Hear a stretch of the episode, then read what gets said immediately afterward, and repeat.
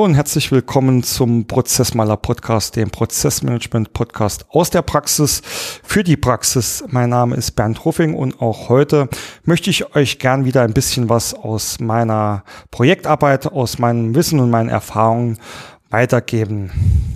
Ja, Digitalisierung. Auch heute wird uns dieses Thema wieder ein Stückchen weit begleiten. Und auch heute bin ich nicht allein, sondern habe mir zu dem Thema digitales, digitales Arbeiten, Schrägstrich New Work, einen super interessanten Gesprächspartner eingeladen, nämlich den Tobias Maurer. Hallo, Tobi. Hallo, Band. Vielen Dank für die Einladung. Ich freue mich sehr drauf. Ich kenne das ganze Interviewspiel ja meist auch aus der Moderatorenrolle und immer wieder eine Freude, dann mal auf der anderen Seite aufzusitzen. Ja, äh, danke, dass du äh, teilnimmst, ähm, Tobi. Genau, ähm, ganz kurz ähm, der rote Faden, der uns ähm, durch diese Folge führen wird. Wir beginnen natürlich gleich ähm, damit, dass der Tobi sich mal kurz äh, vorstellt. Danach äh, sprechen wir über das Thema New Work, das ja momentan auch äh, so einen richtigen Hype erlebt. Ähm, da möchte ich einfach mal gern wissen, was das alles bedeutet. Danach ähm, prüfen wir, welche Methoden, Tools, Möglichkeiten es gibt. Ähm, Tobi kann dann ein bisschen aus seiner Erfahrung berichten, wie man denn die Transformation schaffen kann, äh, wenn man äh, dran denkt oder ähm, eigentlich seine eigene Arbeit digitalisieren äh, möchte. Und am Ende, wie immer, gibt es mit Sicherheit noch ein paar Tipps und Tricks. Ja, Genau, ähm, legen wir einfach los. Ähm, Tobi, erzähl doch unseren Hörern einfach mal, wer du bist, äh, was du machst, vielleicht ein Stückchen deinen Werdegang. Ähm, schieß einfach mal los. Ja, super das sehr gerne machen. Ähm, ja, ich bin Tobias, ich bin, äh, wie man vielleicht hört, in Baden-Württemberg groß geworden, zwischen Ulm und Bodensee bei Biberach aufgewachsen. Ähm, ja, und habe dann irgendwann mal Maschinenbau studiert nach dem Abi. Zuerst dual, damals bei der Firma Libra. Äh, Hausgeräte ist vielleicht dem einen oder anderen Begriff. Und da meinen Bachelor verbracht, danach auch ein bisschen gearbeitet, komme also aus dem technischen Bereich äh, zuerst in der Konstruktion gewesen und dann äh, mehr und mehr mich im Produktionsbereich äh, gefunden. Und ja, nach dem Bachelor und den ersten Berufserfahrungen im dualen Studium habe ich mich dann entschieden, noch Master draufzusetzen, habe an der Universität in Stuttgart auch Maschinenbau weitergemacht mit den äh, Vertiefungen äh, Produktionsmanagement und Technologiemanagement. Und ja, irgendwie da so die ersten Berührungspunkte zum Thema strategischen Management, Innovationsmanagement und so bekommen. Ähm, da zweieinhalb Jahre studiert, aber auch nebenher viel gearbeitet, war am Fraunhofer Institut in Stuttgart, äh, habe da viele Projekte gemacht. Und was mich da sehr begeistert hat, war so der ganze Beratungsteil. Also die Forschung war irgendwie spannend, aber ich, ich wollte lieber so mit der Hand am Arm und pragmatisch arbeiten. Deswegen war der Beratungsteil ganz cool. Und das hat mich dann auch so zum Berufseinstieg nach dem Master geführt, dass ich in eine mittelständische Unternehmensberatung in Stuttgart äh, eingestiegen bin, also als Angestellter damals noch. Und ja, so meine ersten Schritte gemacht habe und währenddessen da dann mehr und mehr, also eigentlich schon im Studium habe ich angefangen, äh, mein mein Studium so papierlos wie möglich eigentlich zu organisieren. Auch damals schon iPad gehabt. Da war die Welt noch nicht ganz so weit, was Apps oder so anging. Äh, aber doch hier und da mich, mich eigentlich schon ganz gut und recht fortschrittlich äh, so mein, mein eigenes Studium organisiert. Äh, das dann auch in die Beratung reingetragen, habe da äh, die ganzen Cloud-Infrastruktur Dinge aufgebaut, Office 365 eingeführt und über die Themen, so, also das war so mein digitaler Start mhm. und dann mehr und mehr äh, auch zum Thema New Work gekommen und wollte es selbst für mich umsetzen. Und das hat sich dann für mich so abgezeichnet, dass, dass ich da ein bisschen zu ungeduldig bin, zu warten, bis, bis es im Angestellten-Dasein äh, passiert. Das hat mich dazu geführt, dass ich mich dann 2000, Anfang 2018, also Ende 2017 habe ich den Job verlassen und Anfang 2018 mich selbstständig gemacht. Und seitdem bin ich als freier Unternehmensberater unterwegs und versuche so quasi mein eigenes New Work Leben äh, mir Stück für Stück zu bauen. Bin zwischenzeitlich jetzt auch in Berlin. Und ja, das ist so der ja. Stand, an dem ich seit zwei Jahren bin. Ja, cool. Ähm, dann äh, lass uns direkt ähm, zu diesem Punkt übergehen. Äh, New Work. Also ich weiß nicht, ob es nur mir so vorkommt, ähm, aber äh, ich habe so das Gefühl, ähm, dass, dieses, dass dieses Buzzword äh, gerade äh, sehr, sehr äh, in Mode ist, dass da ein richtiger Hype drum entsteht. Und ich frage mich manchmal, ist denn alles, was man unter New Work für, ähm, so äh, sich vorstellt, ist das denn wirklich alles new oder ist das jetzt nur, ich bin jetzt mal ganz frech, ähm, eine, andere Bezeich äh, eine andere Bezeichnung für Homeoffice? Tobi, grenzt das mal sauber ab.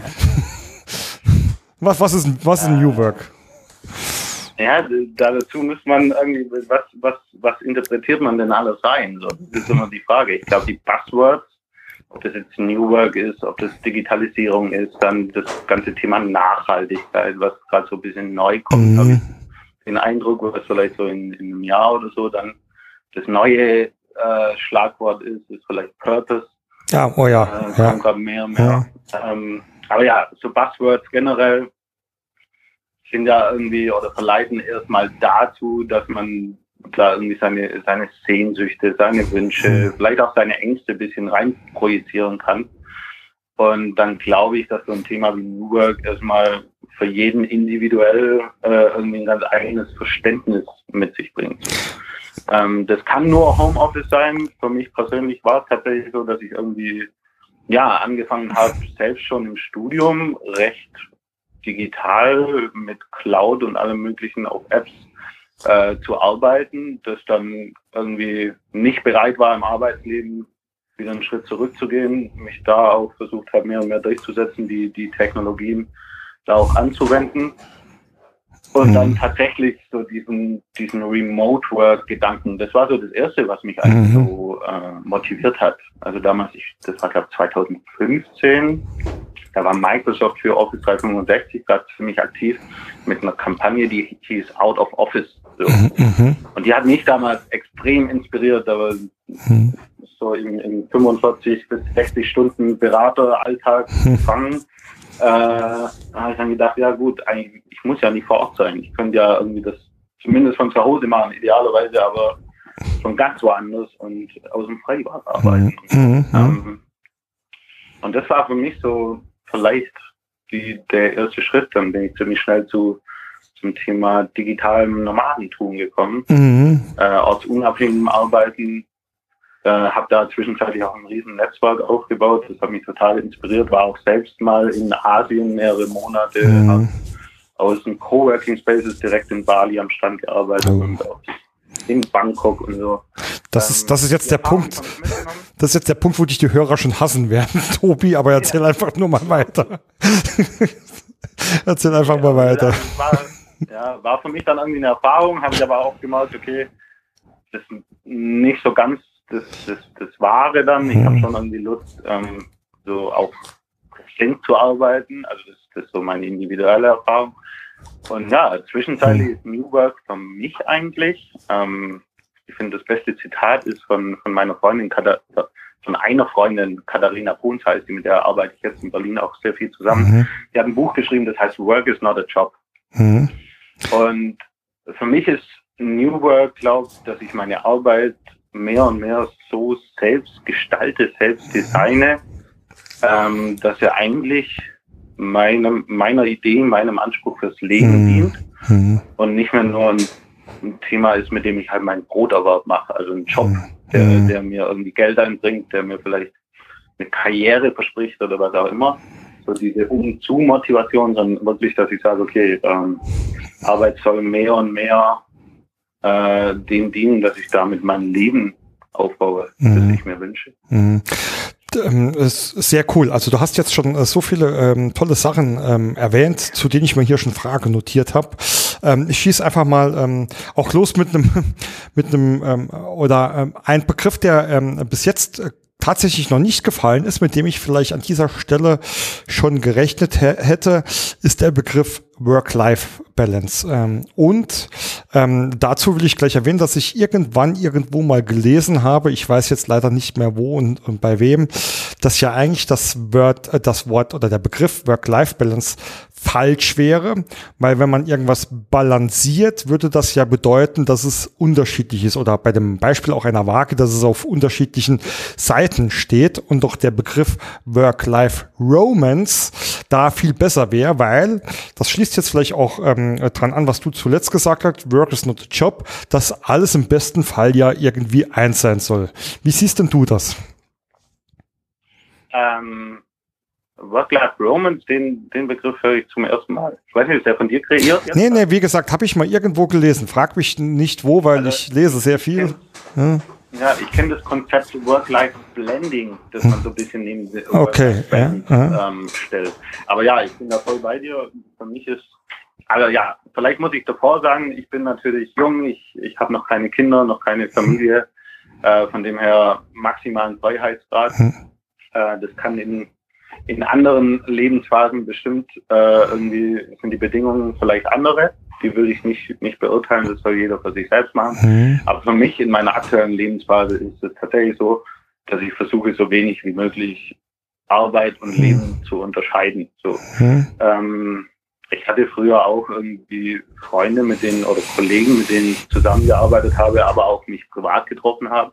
Und wo es dann teilweise so ein Unding war, wenn man sich privat noch über Arbeitsdinge unterhalten mhm. hat. Das, das, konnte ich nie verstehen. So mhm. irgendwie, ja, ich habe ja die Hoffnung sogar, dass ich, dass ich das, was ich beruflich mache, dass ich da gar nicht dran denke, dass es so, mhm. also so mhm. was Negatives ist oder was, was meinem Leben entgegensteht, sondern ganz im Gegenteil. Es soll ja was, was Positives, was sich gegenseitig beförderndes sein.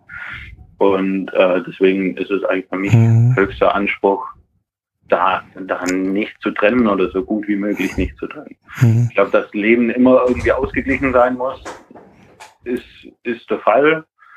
Aber ich weiß nicht, für mich sind auch, also Arbeit ist jetzt nicht nur das, was ich irgendwie in, in 9 to 5 oder in, in meinen 40 Stunden mache, sondern keine Ahnung, wenn ich meine Wohnung putze oder aufräume, dann ist das für mich auch irgendwie Arbeit. So. Mhm. Und da trenne ich ja auch nicht drum. Es gibt halt irgendwie, wie es im Leben so ist, manche Dinge muss man machen, weil sie halt dazugehören. Und so ist es im Ar in der Arbeit und im Privatleben, wenn man das so unterscheiden mag.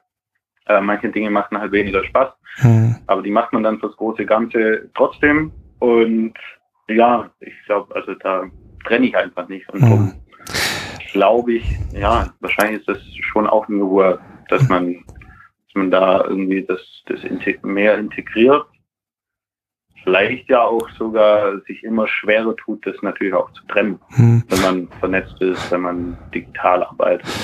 Mobil arbeitet, dann ist natürlich schwierig, auch die Arbeit wirklich im Büro zu lassen, hm. wie das vielleicht andere machen wollen. Du hast ja auch ähm, eingangs auch schon den, ähm, den schönen Begriff Purpose ähm, äh, benutzt, also die, den Zweck oder die Selbstbestimmung, den man auch mit seiner Arbeit ähm, verfolgt, äh, so nenne ich es jetzt einfach mal genannt, ähm, was ja dann für mich auch, also ich sehe es übrigens äh, absolut genauso, ähm, um, was, was für mich aber auch äh, zu dem Schluss halt folgt, dass halt New Work ähm, eben nicht nur Homeoffice ist oder ähm, aber ich nenne es jetzt mal Arbeitszeitgestaltung ähm, als, als, als Überbegriff ist, sondern sich aus ganz, ganz vielen Facetten zusammensetzen. Ich habe halt einfach das Gefühl, dass ähm, das ähm, oftmals äh, gar nicht so rüberkommt äh, in den äh, Diskussionen über New Work. Wie siehst denn du das?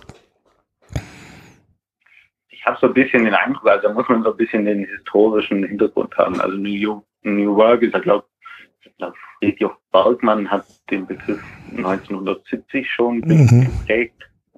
Da kommt er ja her. In Deutschland ist er dann so, hat er angefangen, ich glaube 2005 würde ich mal sagen, Sascha Lobo ist vielleicht im ah, ja, ja, klar. Mhm. heute Kolumnist bei, bei Spiegel und Spiegel Online.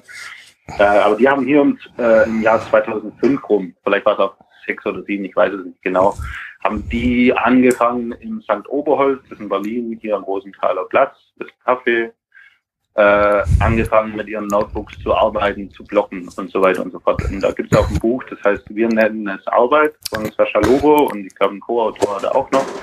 Das ist so vielleicht die deutsche Keimzelle für das Thema New Work oder auch Remote Work und so weiter und so fort. Und, so. Ähm, und da ist es über auch digitale Nomaden und so. Das, das sind ja am Anfang ganz, ganz spitze Nischen oder so, so Bubbles gewesen. So die dann halt irgendwann mehr und mehr entdeckt wurden und auch, auch vom Mainstream, sage ich mal, entdeckt wurden. Und heute in einer Zeit, in der es natürlich immer schwerer ist, äh, Fachkräfte zu finden, haben, glaube ich, auch viele Unternehmen, insbesondere große Unternehmen, so diese Themen für sich als Recruiting-Werkzeug entdeckt und sind gerade extrem dran, diese in, ja, ich sag mal, böse in ihrem Sinne zu zu definieren, mhm. diese, mhm. diese Themen. Und ich glaube, dann sind wir halt irgendwie dabei, ohne jetzt böse zu sein, aber ich glaube, so die, die großen Automobilkonzerne oder andere großen Konzerne, die irgendwie groß mit New Work tönen und dann halt neue Innovation Spaces machen mhm. oder irgendwo die Kicker noch ins, ins äh, Office mit reinstellen da ist, glaube ich, die Intention der andere dahinter. So, und ähm, dann wird so ein Thema auch eher mal so ein bisschen verwaschen. Dann ist es vielleicht so, wie man beim Thema Nachhaltigkeit von, von Greenwashing spricht, mhm. äh, eher sowas wie New Work Washing. Ja. Ähm, und, und dementsprechend ist, also für mich ist New Work natürlich auch mehr als Homeoffice. Mhm. Ähm, ich glaube aber, und das sind wir dann schnell beim Thema Prozesse, insbesondere große Unternehmen sind von den Prozessen eben noch nicht so weit, hm. dass sie, ähm, dass sie wirklich so diese, diese Freiheiten schon ähm, darstellen können, erstmal technisch und organisatorisch. Und was natürlich dazu kommt, auch so ähm, zu New Work, gehört natürlich irgendwie eine, eine Verantwortungs- Selbstständigkeit, mm. Vertrauenskultur. Ja, genau, ähm, absolut, ja. Die natürlich in, in in eher Old Economy Unternehmen äh, erstmal nicht da ist. Absolut, das ist genau der Punkt, auf den ich ähm, jetzt auch noch raus wollte, ähm, zu sagen, okay, wir kommen ja gleich noch so ein bisschen zu Tools, Methode etc., aber ähm, eigentlich ist ja heutzutage jeder in der Lage, in, in, äh, Tools auch zur Verfügung zu stellen und ähm, selbst du äh, kannst oder hast ja dann die Erfahrung äh, gesammelt, dass man auch in Bali am Strand ähm, äh, vielleicht, vielleicht sogar, das weiß ich nicht, ein besseres äh, Netzwerk hat als hier äh, in manchen ähm, kleineren äh, also Orten. Ja. Funktioniert nicht. Das macht, macht man, glaube ich, nur für die Pressebilder. ja. Es gibt nichts Nervigeres, wie wenn deine Notebook-Tastatur voll ist.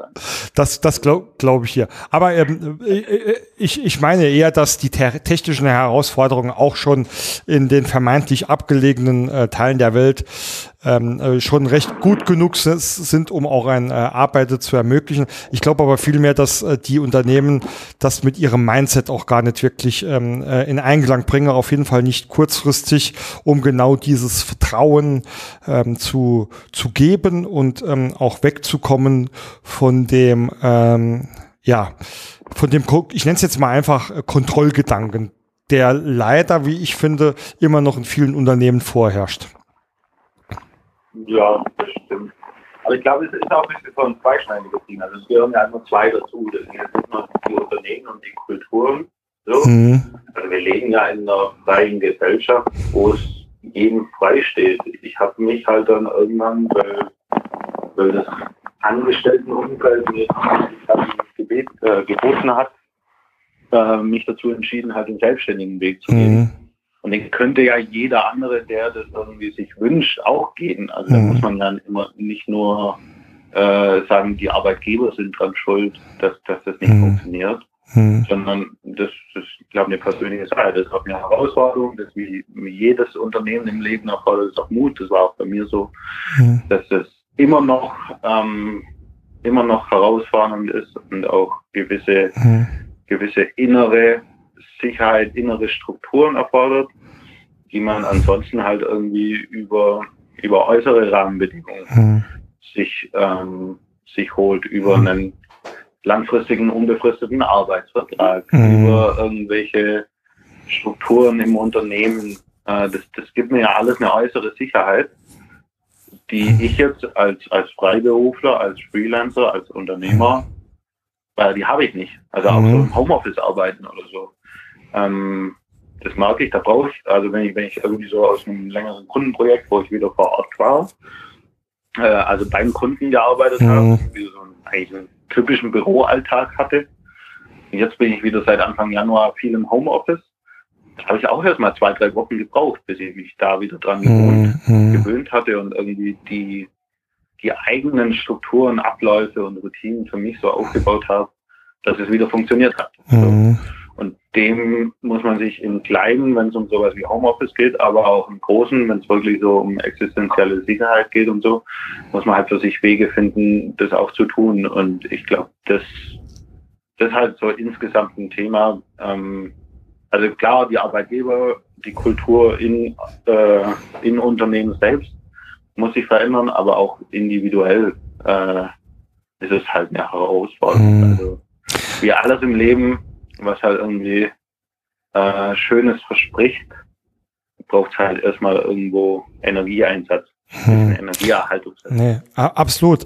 Ähm, du hast ja ähm, am vorhin auch ähm, das Buch von dem Sascha Lobo angesprochen, wir nennen es Arbeit. Äh, ich habe es übrigens auch ähm, schon vor langer Zeit gelesen. Einhergeht ähm, auch diese Begrifflichkeit, die du jetzt schon mehrfach genutzt hast, der, der digitale Nomade. Und ähm, ich glaube, ähm, also ich hatte damals auch so das Gefühl, ähm, gerade das, was du auch gesagt hast, da, da kursieren jetzt, also es war auch so die Zeit um 2012, sage ich mal, als ähm, ich da mich selbstständig gemacht habe, ähm, wo man dann ähm, das Thema immer vermehrt in, in Presse oder auch ähm, in, in einschlägigen ähm, ja, Magazinen äh, hochgekocht hat. Man hat da wirklich, man hat da, wie bitte? Einschlägigen Einschlägige. äh, ich, ähm, also ich meine äh, die digital, äh, eher so Digitalpresse, ja. Äh, T3N oder sowas, der ein oder andere Hörer äh, kennt's vielleicht, ja.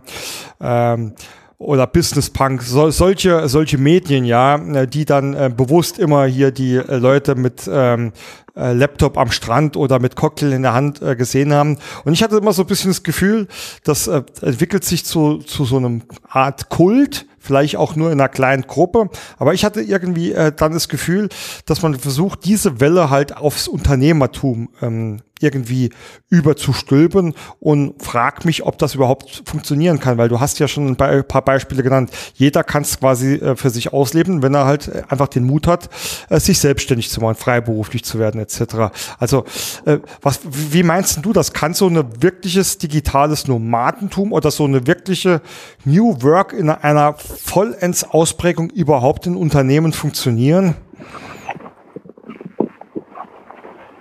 Gute Frage. Also ich kenne Unternehmensbeispiele, wo das tatsächlich funktioniert. Also die, die haben andere ja, Arten von Räumen gefunden, die Mhm. arbeiten. Einmal äh, wirklich virtuelle Räume im Sinne von Projektmanagement zum Beispiel oder cloud und so fort. Ähm, auch teilweise, ich, ich kenne schon Beispiele, wo, äh, wo Teams remote zusammenarbeiten, die sich dann teilweise mal einen ganzen Tag vor Skype oder irgendeiner Webkonferenz zusammen hinsetzen, um irgendwie so ein bisschen digital das abzubilden, was man halt hat, wenn man im Büro ähm, den Schreibtisch nicht hat. Mhm. Also, das ist mich eine kreative Frage. Man braucht eine Art von Räumen, aber das kann man ein bisschen ableiten.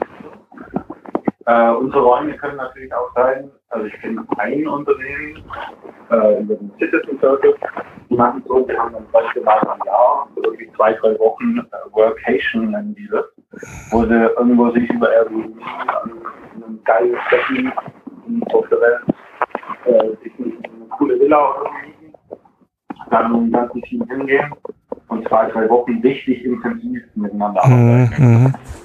Ähm, das ist, glaube ich auch so, wenn man, wenn man, also ich, ich bin jetzt nicht selbst nicht der Erfahrungsgeber, was Teamarbeit, Remote angeht.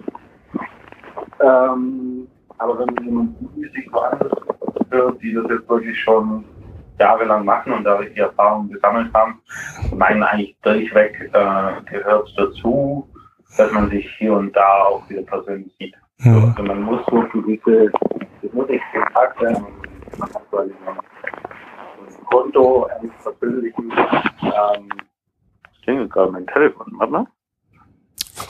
Vielleicht will jemand, vielleicht will jemand mitmachen beim Podcast hier. Ist ja, ja. kein Problem. nee, schon nicht. Aber ja, ähm, das, das ist halt dazu gehört, sich immer mal wieder zu sehen. Hm? Ich glaube, da sind wir auch wieder bei unserem gemeinsamen Wirtschaftsunion-Projekt. Da bin ich auch dabei, digitale Community mehr und mehr zu entwickeln mit Stimme Digital. Äh, und ich glaube, die funktioniert auch deswegen so extrem gut, weil bei den Wirtschaftsunionen eben diese, diese persönliche, ähm, physische Vernetzung eben schon da ist. Hm. Äh, wenn die Leute sich aus dem Wagen kennen, also so funktioniert es auf jeden Fall. Äh, was der unternehmerische Aspekt, den unternehmerischen Aspekt, was äh, das Thema angeht, glaube ich, ja, Unternehmertum ist halt nicht nur ein Mittel, um reich zu werden oder große Organisationen zu bauen, sondern für mich so im Sinne von Entrepreneurship erstmal ähm, die Möglichkeit, sich sein Leben so zu gestalten, wie man halt kann leben will. Und mhm. wenn das für mich heißt, dass ich halt das ganze Jahr lang reisen will, dann muss ich halt über unternehmerische Kreativität in den ich das finanzieren kann, wie ich ich arbeiten kann. Äh, dann kommt das Thema Selbstständigkeit. Mhm. Ähm, zum, zum Zweck. Das kann aber auch genauso sein, dass ich sage, ich bin Familienmensch vielleicht oder Mutter oder Vater und so und will viel Zeit bei meinen Kindern zu Hause verbringen. Mhm. Auch hier kann Unternehmertum und Selbstständigkeit wieder helfen, genau diese Rahmenbedingungen halt zu schaffen. Mhm. Im Angestelltenverhältnis ist ja abhängige Beschäftigung, das heißt ja vom Job dann muss ich mich halt immer anpassen.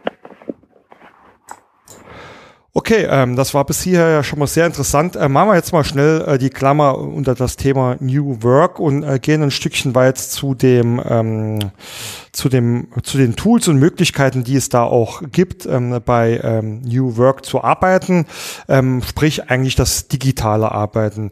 Ähm, Tobi, was was sind so die Klassiker oder was, was gehört denn eigentlich alles zu dem digitalen Arbeiten dazu, ähm, mit dem man diese, ich nenne es jetzt bewusst Bewegung auch unterstützen kann? Ich weiß nicht, ob man das so an Klassikern oder an, an allgemeinen Dingen festmachen kann. Das kommt immer drauf an, was so ein bisschen die Aufgabe ist, die man hm. halt erfüllen will. Also ich hatte, ähm, wenn ich das vielleicht dann einfach mal schnell erläutere, ich hatte immer so das Gefühl, digitales Arbeiten, New Work, das erste, was einem da einfällt, ist äh, diese, äh, äh sich irgendwelche Kollaborationstools anzuschaffen. Mhm. Ja, Social Collaboration ist auf jeden Fall ein mhm. Thema. Also bei mir persönlich hat es so angefangen, dass ich äh, ganz toller Blog larsbobach.de mhm. durfte ich sogar selber durfte ich Lars mal interviewen bei WO Digital. Cool. Ähm, Lars äh, hat selbst quasi so sich das Thema Selbstmanagement äh, mit digitalen Tools vorgenommen, mhm. mit Apps. So. Mhm. Und über das habe ich mich eigentlich so ein bisschen rangetastet. Wann war das? So 2013, 2014 äh, noch im Studium und mir halt damals mein Studium papierlos organisiert. Also die Vorlesungsunterlagen nicht mehr ausgedruckt, sondern mhm. PDF, als PDF auf dem iPad gehabt und dann mir mehr und mehr auch die Prozesse drumherum gebaut mhm. mit Tools wie Trello, äh, also so Projektmanagement-Tools, die irgendwie zumindest mal visualisierte Organisationen oder so zugelassen mhm. haben, solche Themen dann mehr und mehr aufgebaut. Dann ist so ein bisschen Frage, wie organisiert man seine eigene Arbeit? Ich arbeite auf der einen Seite so mit Projektmanagement, äh, Tools wie Trello eben oder mhm. Meistertask ist eigentlich zwischenzeitlich so mein Favorit. Mhm. Auf der anderen Seite habe ich eigentlich schon immer so eine To-Do-Liste mit, äh, mitlaufen, wo halt mhm. die Dinge gesammelt werden, die jetzt nicht so voll in mein mein proaktives Projektmanagement reinpassen.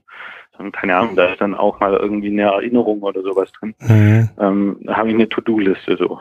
Und dann, ja, baut sich das halt so Stück für Stück auf. Also ich, ich glaube, es, mein Ansatz ist eher, ich gucke mir das Problem an, das mich irgendwie nervt, stört, das mhm. ich beheben will. Äh, und das versuche ich dann zu lösen. Bei mir als Selbstständiger jetzt vor mhm. zwei Jahren kam zum Beispiel das Thema Buchhaltung dazu. Oh ja, spannendes Und da habe ich zwischenzeitlich, also jetzt 2018, die Steuer habe ich noch mit dem Steuerberater gemacht, weil ich viele Dinge einfach nicht, nicht wusste und unsicher war und da noch paar, paar Ratschläge brauchen konnte von jemandem, der da fit ist Für 2019 habe ich mir jetzt aber vorgenommen, dass ich das über mein Geschäftskonto, über meine Buchhaltungssoftware LexOffice, paar äh, Nebentools für Zeiterfassung, für Reisekostenerfassung und so weiter, mhm. äh, bis hin zu, zu wirklich der, der Steuererklärung, auch über ein Tool, äh, dass ich das komplett selber machen will. Mhm. So, ähm, und ja, also was, was dann glaubt wichtig ist, ist so ein bisschen den Kontext zu haben. Da bist du ja der Richtige mit Prozessmanagement dass man halt die Tools für sich, die haben alle Teilaufgaben, Teilprozesse, die die mhm. ermöglichen und man muss halt selbst noch, glaube die Intelligenz mitbringen, äh, die Prozesse im Ganzen zu sehen, mhm. die Tools dann entsprechend zu vernetzen, äh, miteinander, mhm. miteinander zu zusammenzubringen, um das große Ganze ja, ja. Also du hast, ja, du hast eigentlich gerade ähm, einen schönen, ähm, ich nenne es jetzt mal Werdegang beschrieben, ähm, was, ähm, was ich nämlich eigentlich schön auch für die, dieses, diesen Begriff digitales Arbeiten finde, äh, dass der äh, bei mir selbst anfängt oder anfangen kann. Also erstmal, wie organisiere ich mich selbst, wie manage ich mich selbst, wie auch wie manage ich meine Zeit, meine Prioritäten. Also ob das jetzt ähm, ein ganz banaler ähm, Outlook-Kalender ist oder eine To-Do-Liste, ja, bis hin äh, zu ähm, wie organisiere ich denn meine Aufgaben. Also in deinem Fall und das kenne ich ja ähm, selbst gut genug noch aus meiner Gründungszeit. Also wie organisiere ich denn meine Buchhaltung? Mittlerweile bin ich ja ein kleines Unternehmen äh, nichtsdestotrotz kann ich hier erwähnen, auch wir arbeiten noch mit LexOffice und diversen, äh, diversen ähm, Tools, die einem da das äh, Leben vereinfachen. Und ähm, spätestens da, wenn's äh, sind wir ja auch schon, wie du es gesagt hast, ähm, mitten in der Welt der Geschäftsprozesse, in der es einfach äh, darum geht, ähm, das Arbeiten ähm, zu verbessern, indem man es digitalisiert, ja. Mhm. Ja, exakt. Also ich, ich glaube, was ich immer ganz spannend finde, ich habe ja vorher schon erzählt, dass ich ein duales Studium so zum Berufseinstieg mhm. gemacht habe. Damals im Maschinenbau. Und da war es halt Usus, die ersten fünf, sechs Monate war ich zum Großteil in der Lehrwerkstatt. Mhm. Habe quasi parallel äh, an der Werkbank mit den mit den Industriemechanikern und Maschinenführern gestanden. Mhm.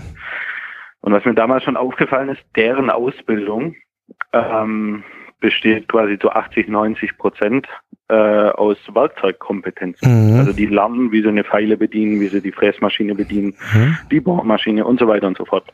So. Also die, die Werkzeugkompetenz steht da absolut im Vordergrund. Das ist, das finde ich eigentlich immer noch krass und das ist, ich glaube so ein bisschen das Mindset, mhm. das man für das Thema Digitalisierung entwickeln muss. Äh, wir Wissensarbeiter mhm. ähm, ich weiß nicht, ob das dir auch schon mal aufgefallen ist. Teilweise können die Leute ja nicht mal eine Summe mit Excel ausrechnen. Mhm. Und manchmal denke ich mir, nee, du, du musst doch, du musst doch als Wissensarbeiter, was auch immer du machst, ob du jetzt technisch unterwegs bist, geisteswissenschaftlich, betriebswirtschaftlich, aber du musst doch ein grundsätzliches, eine grundsätzliche Werkzeugkompetenz dir entwickeln. Mhm. Und da gehört heute eben nicht nur Microsoft Office, dein E-Mail-Programm, äh, und ja, vielleicht noch irgendwie ein Browser dazu, sondern eben auch Social Collaboration, mhm. Projektmanagement-Tools und so weiter und so fort. Also für mich ist ein Projektmanager nicht der, der irgendwie seine PMI oder Prince 2 Schulung oder so mhm. äh, mit Bestnote abgeschlossen hat, sondern der, der es halt am Ende am besten macht. Und da gehört nicht nur die Methodik und der Prozess dazu, sondern auch die Werkzeugkompetenz. Aber es fängt natürlich allein die Werkzeugkompetenz und allein die Werkzeuge reichen auch.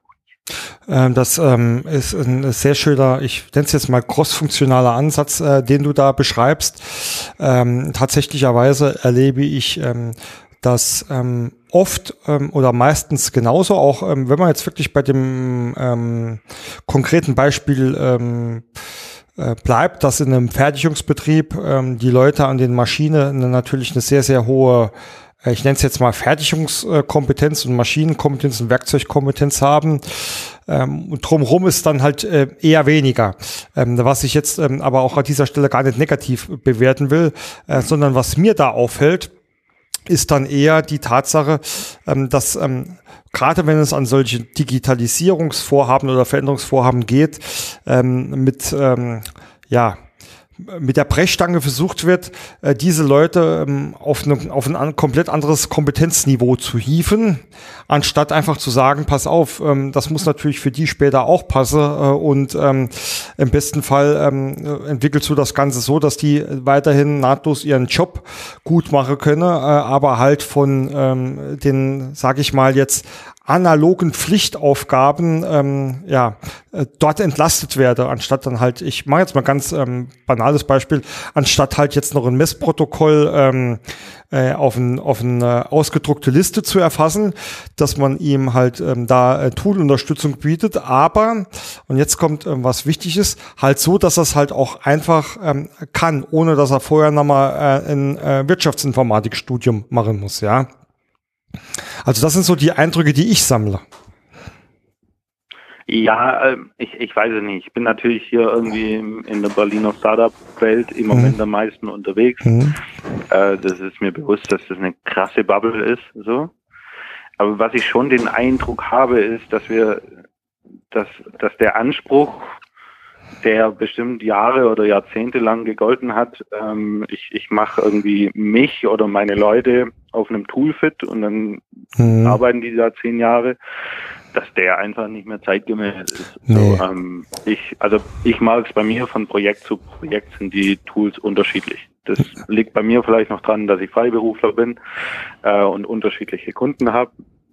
Aber ähm, ja, es macht halt ja. auch je nach Projektzweck macht es vielleicht Sinn, ein anderes Projektmanagement-Tool zu nutzen oder eine andere Cloud-Infrastruktur dahinter, was auch immer mhm. gerade ansteht. Und das heißt, ich, ich kann halt nicht heute, glaube ich, nicht mehr so sagen, okay, jetzt ich muss Projektmanagement machen, mhm. dieses eine Tool wird meins und auf dem mache ich alles.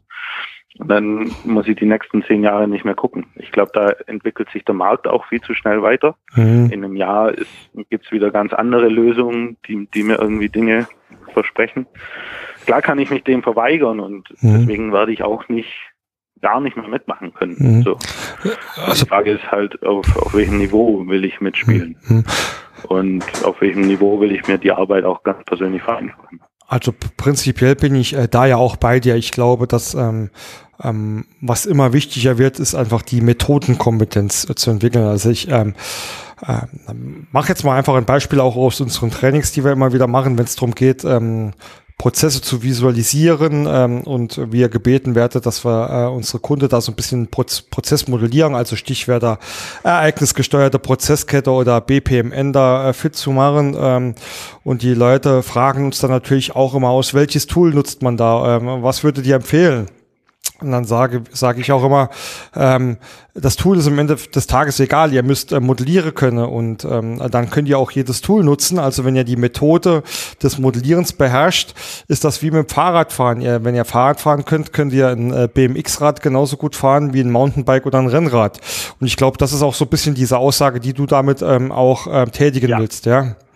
Ja, glaube ich schon. Also es geht um eine, um eine eher ähm, ja, generische Werkzeugkompetenz, mhm. glaube ich. Mhm. Also wenn du, wenn du mich jetzt zum Beispiel fragst, irgendwie, ich, ich, ich muss auch ab und zu vielleicht mal einen Prozess modellieren oder mhm. irgendwas visuell entwickeln.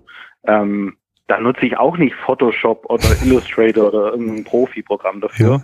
sondern das mache ich halt über mein Präsentationsprogramm. Mhm. Fast alles. Also wenn ich mhm. irgendwie irgendwie Grafiken erstelle, das mache ich über PowerPoint. Mhm ähm, weil das für mich der einfachste Weg ist und meinem Anspruch voll genügt. Absolut, also man muss, ja. Man muss nicht immer das, das Profi-Tool natürlich nutzen, mhm. ähm, sondern immer, also das, das beste Tool, das du halt irgendwie hast und das dich am schnellsten und am besten zu deinem Ziel bringt. Ähm, Absolut. Was halt die Frage in, in Social Collaboration ist, ist halt nicht nur von dir abhängig. Also mhm. wenn ich eine Grafik für mich selbst machen muss, dann bin ich halt auch der Kunde. Mhm. So. Ähm, und wenn ich in einem Team arbeite, dann sind da ein paar andere Stakeholder auch mit an Bord. Ähm, Finde ich, finde ich ein super, finde ich ein super Beispiel. Ähm, tatsächlicherweise, was ähm, mich und mein Team gerade so ein bisschen seit äh, Wochen, ähm, ja eher schon seit drei, vier Monaten bewegt, ist, dass ähm, das gemeinsame Aufgabenmanagement. Also ähm, auch wir hatte, äh, also wir nutzen aktuell ähm, Microsoft Teams als ähm, als Tool der Zusammenarbeit. Äh, früher war es äh, Yammer gewesen, bevor Teams kamen. Äh, und da die Zusammenarbeit funktioniert da auch echt top. Also die interne Kommunikation, die interne ähm, Ablage über einen SharePoint-Server ähm, alles einwandfrei, äh, auch die, sage ich mal, privaten Chat-Optionen im Gegensatz zu den Kanaloptionen. Da will ich jetzt nicht äh, zu tief rein, aber was ist tatsächlicherweise gerade äh, ein bisschen ähm, bisschen äh, Sorgen macht, ist die, die, die äh, Verwaltung der Aufgaben, auch die, ähm, die Zuordnung an andere Mitarbeiter und dann die Nachkontrolle. Äh, und da stütze ich jetzt das dem, was du gesagt hast, ähm, das typische Beispiel, der, ähm, der Köder muss dem Fisch schmecken, nicht dem Angler, ja. Äh, dass wir jetzt äh, die, mhm. diverse äh, Sachen über Microsoft Planner und Microsoft To Do äh, etc. Ähm, alles schon ausprobiert haben, aber immer noch irgendwie keine Lösung gefunden haben, die äh, das komplette Team zufrieden zufriedenstellt, ja. Und das, ähm, ähm, das zeigt ja auch wieder genau das, was du sagst. Es gibt keine One-Fits-All-Lösung eigentlich in dem Bereich, ja. Ja, und ich glaube, man darf auch nie mit dem Anspruch hingehen, eine One-Fits-All zu finden. Mhm. So. Mhm. Manchmal macht es mehr Sinn, äh, viele Dinge in einem Tool zu vereinen und dann halt nicht das beste das beste Tool für irgendeine Spezialaufgabe zu mhm. haben. Mhm. Manchmal ist es aber auch überhaupt nicht der Fall. So, mhm. und dann presst man irgendwas in ein Tool rein, wo auf dem anderen viel, viel einfacher ist. Mhm. Aber das ist ja heute auch schon so. Also ich würde immer empfehlen, mit entweder Microsoft Office 365 mhm. oder der G Suite von Google mal anzufangen, mhm. weil die halt einfach so einen riesen Blumenstrauß an Möglichkeiten schon mal mitbringen. Und kann man auch mal mit sowas mit dem Planner, mit dem habe ich jetzt noch nie gearbeitet, mhm. äh, loslegen. Aber wenn, wenn halt Teilbereiche nicht passen, dann sind die ja, also jedes Tool, das was aus sich mhm. hält, kann, kann diese zwei Suiten integrieren. Mhm. So. Mhm. Also wenn du jetzt denkst, okay, Aufgabenmanagement, probiere ich mal To-Do-Ist oder Wunderlist mhm. aus, äh, anstatt Blender, die können, die können sich bei Microsoft Office 365 draufsetzen. So. Mhm. Dann ja. sind die da auch mit integriert. Ähm, und so entwickelt sich das, äh, das System halt und baut ja. sich auf und verändert sich immer wieder und Dinge werden auch wieder sich entfernen. Ähm, was ich glaube, was, was der allerschlimmste Ansatz ist, ist so dieses typische Wasserfalldenken, dass ich ja. sage, okay, ich überlege jetzt erstmal, äh, was mein Anforderungskatalog ist, schreibe den bis ins letzte Detail aus und suche mir dann dieses eine Tool, das alles kann. Ja. Weil dann wird man auf jeden Fall ähm, ja. die schlechte Wahl finden. Wasserfall. Immer anfangen und den Prozess dann ah. lernen und verbessern. Wasserfall entspricht ja auch nicht mehr unserem agile digitale Denken hier. Ne? Aber kann ich, genau.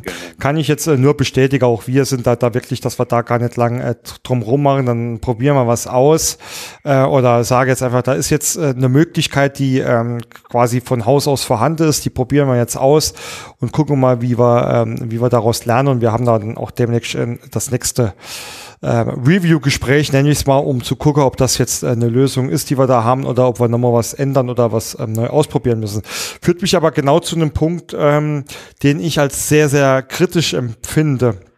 Ich weiß nicht, wie du das siehst, vielleicht auch mit deinen Erkenntnissen aus, aus der Startup-Welt.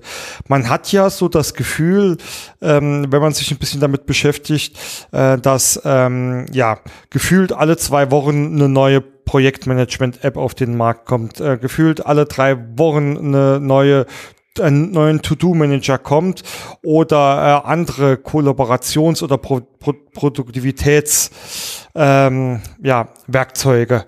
Ähm, ich habe das Gefühl, der Markt wird immer unüberschaubarer und das macht ähm, es äh, prinzipiell den, den Möglichkeiten und den Funktionen, die dahinter stehen, auch schwer, äh, Einzug in die gelebte Praxis zu halten. Wie siehst du denn das? Ist bestimmt was dran. Ist auch wieder so ein, eine Mindset-Geschichte, mhm. glaube ich, dass man halt immer bei seinen Problemen anfangen muss. So. Mhm.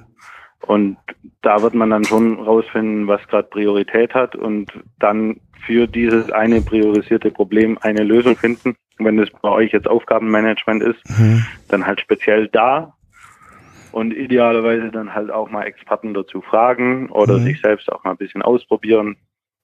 Ähm, aber nee, bestimmt, klar. Ja. Ähm, allein dieser, dieser ganze Buchhaltungsmarkt, da haben wir vorher ja. kurz drüber gesprochen. Ich, ich kenne da irgendwie 25 Tools, ja. die man irgendwie ja. statt LexOffice nutzen könnte. Ab, absolut, ja. Also das Irgendwann ist. bin ich halt da gelandet und dann habe ich da irgendwie, bin ich zufrieden Und dann fasse ich das jetzt halt nicht an.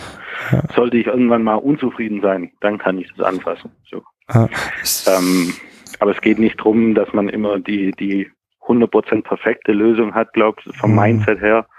Und dass man halt eine hat, die seinen Zwecken gerecht wird. Ist natürlich ähm, ähm, jetzt bei der Buchhaltung war es ein schönes Beispiel, wenn man jetzt wirklich nochmal zurück auf die Produktivitätstools geht, ist das ja auch, ähm, sage ich mal, eher banal einfach. Wenn, wenn mir jetzt halt meine To-Do-List nicht mehr gefällt, äh, dann kicke ich sie halt raus und nimm mal die nächste oder mach's auch gar nicht mehr. Ähm, wenn ich jetzt natürlich an die Geschäftsprozesse und, und die äh, Anforderungen der Unternehmer denke, ähm, also so ein ähm, ähm, wahre Wirtschaftssystem, so ein ERP, äh, kann ich natürlich ja nicht alle ein, zwei Wochen wechseln. Ja, bei Buchhaltung ähm, als Freiberufler ist das auch noch einfach, aber wenn ich da mal 50 oder 100 Mitarbeiter drunter laufe habe äh, und ähm, regelmäßig äh, wichtige Daten für einen Geschäftsabschluss da auch ähm, archivieren muss, sieht das Ganze schon anders aus. Und ich, ich persönlich stelle das immer mehr fest, dass viele äh, da ähm, richtige Entscheidungsprobleme kriegen und dann wirklich ähm, oft auch die Angst in den Vordergrund rückt, sich falsch zu entscheiden. Und ähm, der Mensch ist ja psychologisch auch so aufgestellt, dass er lieber gar nichts macht, als sich fa falsch zu entscheiden. Ja, das das, das sehe ich halt gerade so ein bisschen das Problem in die, bei der ganzen Geschwindigkeit, die hier teilweise auf den Märkten herrscht. Mhm. Ähm, Verstehe ich. Ehrlich gesagt, ich bin in diesen äh, industriellen Tools jetzt nicht in der mhm. Tiefe drin, was so vom theoretischen Ansatz eigentlich da die Lösung sein mhm. müsste, worauf ich jetzt Ausschau halten würde, wäre irgendeine Plattformlösung. Mhm. Also quasi eigentlich suche ich mir als, als die langfristige Lösung so eine Art Betriebssystem mhm. mhm. und kann auf diesem Betriebssystem dann Apps ja. äh, mhm. recht agil drauf installieren. Also so wie halt Office 365 mhm. funktioniert ja ähnlich für Social mhm. Collaboration. Ich kann da ja theoretisch, ich habe da mein Teams, also diesen, mhm. diesen diesen Chat, diesen Messenger, äh, der, der meine E-Mails ersetzen soll. Aber ich könnte genauso Slack, genau, weil ja. das genau gleiche Tool ist, aber ein bisschen mächtiger, ein bisschen älter schon, ein bisschen verbreiteter, mhm. äh, könnte ich in meine Office 365 Welt mit einbinden. Mhm. So. Mhm. Und ich glaube, so muss eher die Zukunft sein. Ich bin mir nicht sicher, vielleicht haben wir da gerade nee, nee. entdeckt. Nee, nee, leider, leider nicht. Also diese Lösungen gibt's. Das sind äh, genau diese Digitalisierungsplattformen, die, äh, die da gerade ähm, stark am Markt noch sehr erfolgreich sind, weil sie ähm, eigentlich genau das machen. Ich sag mal so, die ziehen so eine, so eine ich nenne sag jetzt einfach mal so eine digitale Ebene äh, quer durch die äh, Systemlandschaft der Unternehmen und äh, bilden dort quasi dann die genau die Schnittstelle ähm, zwischen den vorhandenen, ich, ich sage jetzt mal nicht Systeme, ähm, ist zwar auch so, aber zwischen den vorhandenen Daten und ähm, dem, was was an neuen Funktionalitäten gebraucht wird und äh, darauf äh, basieren dann halt eigenständige Apps kreieren oder ähm, vorhandene mit einbinden. Also ich glaube, da ist der Weg ähm, schon erkannt erkannt. Ähm, nichtsdestotrotz, äh, dieses Betriebssystem, das du nennst, das, äh, das, äh, das existiert hier ganz oft dann äh, auch irgendwie schon. Und da ist Gott sei Dank ähm, der Trend auch so, dass die sich immer mehr öffnen und ähm, ähm, ja, da flexibel werden, um genau dem gerecht zu werden. Ja, genau. Und ich glaube, dann macht man wahrscheinlich erstmal nicht mehr so viel falsch, wenn man so eine Lösung findet. Nee, ähm, die dann halt Stück für Stück erweiterbar ist durch so eine App-Logik dass ich halt auf meinem Betriebssystem quasi neue Apps installieren kann. Absolut und ähm, wieder andere Probleme lösen. Und auch der Markt im, in den ähm, ERPs, den wahren Wirtschaftssysteme, ist ja auch schon ähm, oder hat das ja schon von vor ein paar Jahren äh, erkannt, äh, dass da Cloud-Lösungen ähm, mit äh, mit her müssen. Ja, also dass jetzt, mhm. das sage ich jetzt mal, ein, äh, ein Einkäufer äh, nicht mehr im ähm, im, äh, im Büro an seinem äh, Desktop-PC sitzen muss, wenn er eine äh, Rechnung äh, eine Rechnung, sage ich, eine, eine Bestellung durchführen will oder freigeben ähm, will, sondern dass er äh, das dann äh, bequem äh, von jedem Ort der Welt halt kann äh, oder auch schon per App. Genauso wie vielleicht ein Controller oder ein Unternehmer äh, seine wichtigsten KPIs jederzeit irgendwo abrufen kann. Also ich glaube, da ist, ähm, sind die Zeichen der Zeit auch schon erkannt, um, ähm, um da äh, Richtung digitales Arbeiten, Schrägstrich New Work ähm, auch schon zu gehen. Ähm, und das wird aus meiner Erfahrung eigentlich auch ganz gut angenommen, ja. Bin gespannt. Auf jeden Fall, wenn du da mal in die Richtung ein Projekt machst, da muss ich auf jeden Fall davon erzählen. Mache ich auf jeden Fall. Produktionsmanager, kann, kann, Produktionsplaner finde ich das auch recht spannend. Kann, kann ich tatsächlich ähm, dir, aber dann nicht äh, im Live-Podcast äh, oder weil das wird dann wahrscheinlich äh, den, den Kunden ein bisschen stören, wenn ich äh, dir erzähle, wie wir da, dem ähm, Produktions- und Fertigungsunternehmen gerade ein neues ähm, up-to-date ERP äh, mit genau diesen Möglichkeiten auch ein, einführen. Aber anderes Thema. Ähm, Tobi, lass uns ähm, zum Schluss nochmal einen ganz ähm, kleinen Blick drauf werfen. Ich habe das ja anfänglich so beschrieben, wie schaffe ich denn die Transformation? Also jetzt lass uns doch, weil du ja dann auch so ein schönes äh, Produktions-Know-how ähm, hast oder Technologie-Know-how ähm, hast, lass uns doch wirklich einfach bei, bei so einem kleinen mittelständische äh, Produktions- oder Fertigungsunternehmen bleibe, das vielleicht, äh, sagen wir mal, 40, 50 äh, Mitarbeiter hat und ähm, außer seinen gängigen ähm, Unternehmertools ähm, da nichts groß, großartig hat. Was würdest du denn da empfehlen? Wie, wie gehe ich denn die ersten Schritte hin zum digitalen Arbeiten, zum New Work? Gibt es da irgendwie so eine Art äh, Best Practice aus, aus deiner Sicht oder irgendwie so ein Vorgehen, wo du sagst, äh, das sind so die einzelnen Schritte, die ich vielleicht nacheinander gehen sollte? Stellst mich vor eine ganz nette Herausforderung. Ich glaube, wenn das so einfach wäre, dann wäre ich ein sehr, sehr reicher Mann. Aber was ich jetzt so intuitiv sagen würde, ich glaube, eins ist wichtig, man sollte immer vom Unternehmenszweck beziehungsweise vom Geschäftsmodell ausgehen, mhm. was jede tiefgreifende äh, Veränderung angeht, ob das jetzt sowas wie Arbeitsorganisation, Kultur ist mhm. oder auch ähm, oder auch sowas wie Prozessmanagement oder Prozessentwicklung. Äh, das heißt, mal beim Geschäftsmodell anfangen. Mal gucken, was ist denn unser Geschäftsmodell? Inwiefern passt es in die Zeit? Inwiefern wird es auch oder ist es zukünftig auch beständig? Mhm. Oder wo müssen, müssen wir was ändern? So, was verändert sich? So typisches Thema Automobilhersteller. Scheinbar zeichnet sich ja ab, dass die, das Geschäftsmodell mehr Richtung Mobilität as a Service geht mhm. und weg von, von ich kaufe mir ein Auto. So. Ähm, aber ja, das halt mal für, für mich, für mein Unternehmen, für meine Branche checken. So. Mhm. Und dann kriege ich schon mal raus, okay, was ist so die, die Mussbedingung für mich, die ich überspringen will oder mhm. überspringen sollte, dass ich überhaupt eine Existenzberechtigung habe. Mhm. Und der fängt halt einfach erstmal an. So.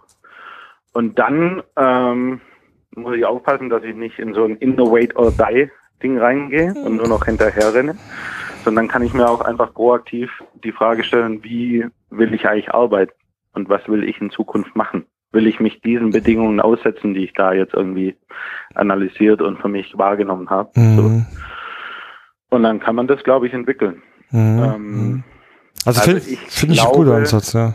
Ja, ich glaube, es, es, es geht darum, es muss auch nicht jeder irgendwie selbst, also es gibt unterschiedliche Modelle, was so Organisation, New Work angeht im Unternehmen. So, das fängt an bei bei heutigen hierarchischen äh, oder hierarchischen Strukturen, wie wir sie noch kennen, mhm. geht dann über mehr und mehr so zu agilen Themen. Irgendwo wird die minimale Hürde sein, wo, wo einfach der Markt von mir fordert, so agil oder so beweglich so flexibel muss ich arbeiten. Das mhm. heißt, da, mhm. ich muss mich in einer gewissen Weise auf jeden Fall bewegen. So. Und dann kann ich mich natürlich fragen, okay, wie weit will ich mich bewegen?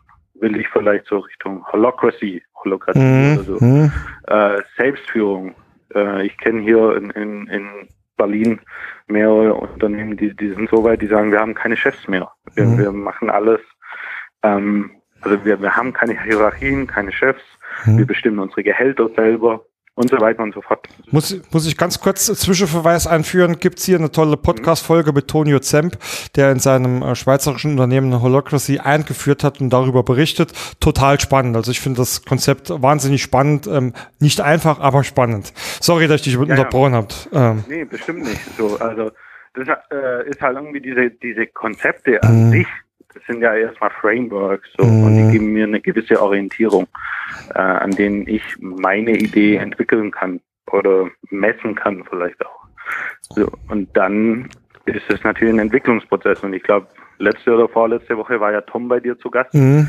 der sich speziell mit dem Thema Organisationsentwicklung auseinandersetzt. Mhm. Und ja, mit so einem Wandel, äh, mit, mit einem Abbau von Strukturen geht irgendwo anders wieder mhm. wieder eine, eine Tür oder äh, eine, eine werden Bedürfnisse wieder erzeugt. Mhm.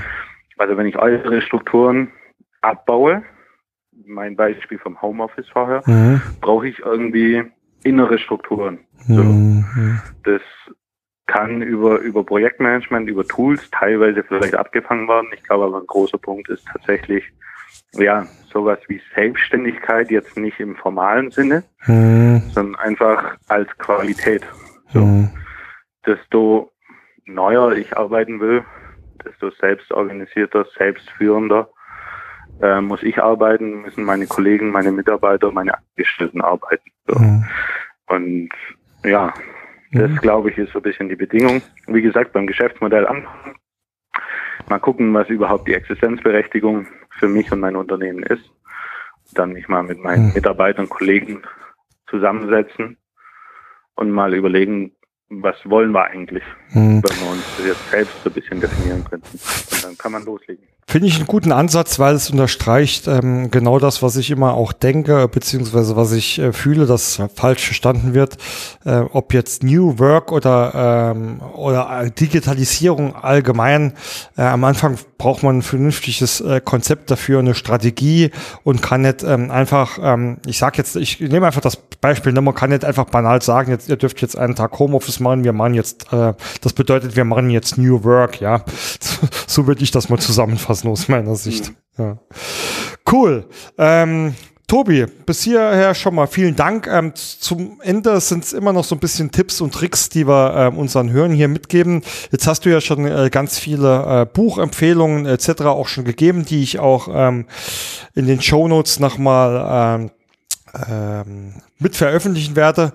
Vielleicht ähm, Vielleicht fallen dir trotzdem noch ähm, zwei, drei andere Sachen ein, äh, die du ähm, als unseren Hörern als Tipps und Tricks mitgeben ähm, möchtest, ähm, was das Thema digitales Arbeiten und New Work äh, betrifft. Fällt dir da vielleicht ad hoc noch was ein? Ad hoc. ähm, also wie gesagt, ich glaube, ein paar Bücher habe ich schon gelernt. Work is not a job ist auf jeden Fall so was, was indi individuelles hm. New Work äh, angeht. Work is not a job von Katharina Bruns, ein tolles Buch. Wenn es so auf organisatorischer Ebene, also um hm. ums Unternehmen, um die Organisation an sich geht, empfehle ich äh, mit eins der besten Bücher zu, zum Thema New Work ist Reinventing Organizations. Ja. Ähm, was da auch ganz gut passt, äh, lässt mich noch. Wann wird der Podcast veröffentlicht? Das weiß ich noch nicht. Wahrscheinlich erst. Weil am Donnerstag nee. habe ich im digitalen Kamingespräch Christian Gründling zu Gast. Der ist der Regisseur des Films Die Stille Revolution. Ah, okay. Ja. Das basiert so ein bisschen auf den Gedanken von Reinventing Organizations. Okay. Ähm, also der Film ist auch sehr, sehr, sehr, sehr spannend werde ich, werd ich entsprechend ähm, verlinken. Äh, dann ähm, sind wir gerade ähm, quasi auch schon äh, beim äh, eigentlichen Rausschmeißer, indem ich dich jetzt einfach bitte, du hast jetzt äh, gerade schon ein bisschen was zum digitalen Kaminarbeit erzählt. Ähm, wenn jetzt jemand ähm, irgendwie mehr von dir wissen möchte ähm, oder ähm, sich mal mit dir austauschen möchte, wie kriegt man denn den Tobias Maurer ähm, im, im Netz, also digital zu fassen? Also ich habe auch eine eigene Website, tobiasmaucher.com. Ja. Äh, die ist noch so ein bisschen am Warten, aber das Gröbste ist auf jeden Fall da. Da findet man alles, was man braucht, um mit mir in Kontakt zu kommen. Ähm, und dann bin ich eigentlich sehr aktiv, was so irgendwie viele verschiedene Projekte angeht. Äh, die bekanntesten und die wahrscheinlich inklusivsten, zugänglichsten sind tatsächlich WJ Digital. Das ist diese digitale Community, mhm. die wir über die Wirtschaftsjunioren entwickeln, ähm, über die wir extrem viel Content äh, machen.